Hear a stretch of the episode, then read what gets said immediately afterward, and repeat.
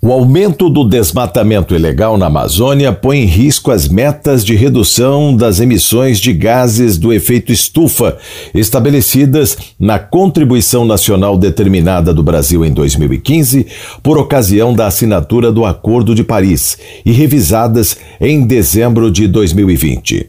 A derrubada de floresta para conversão em pastagens no bioma amazônico tem impulsionado as emissões de gases do efeito estufa do país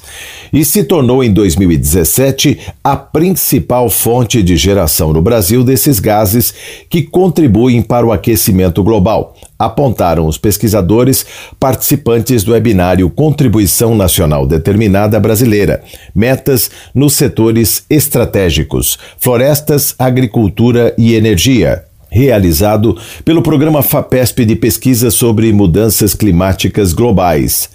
Se o desmatamento continuar, todo o esforço para reduzir as emissões de gases do efeito estufa no Brasil será em vão disse Eduardo Assad, pesquisador da Embrapa Informática Agropecuária, durante o evento.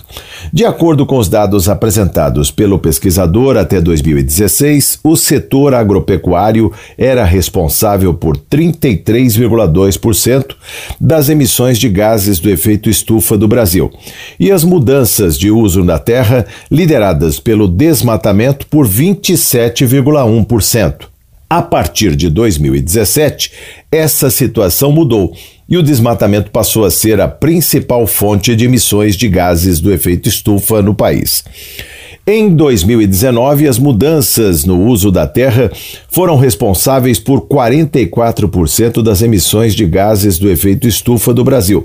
contra 28% do setor agropecuário, 19% do energético, 5% dos processos industriais e 4% de resíduos. As mudanças no uso da terra também respondem pelo aumento de 23% nas emissões totais de gases do efeito estufa do país.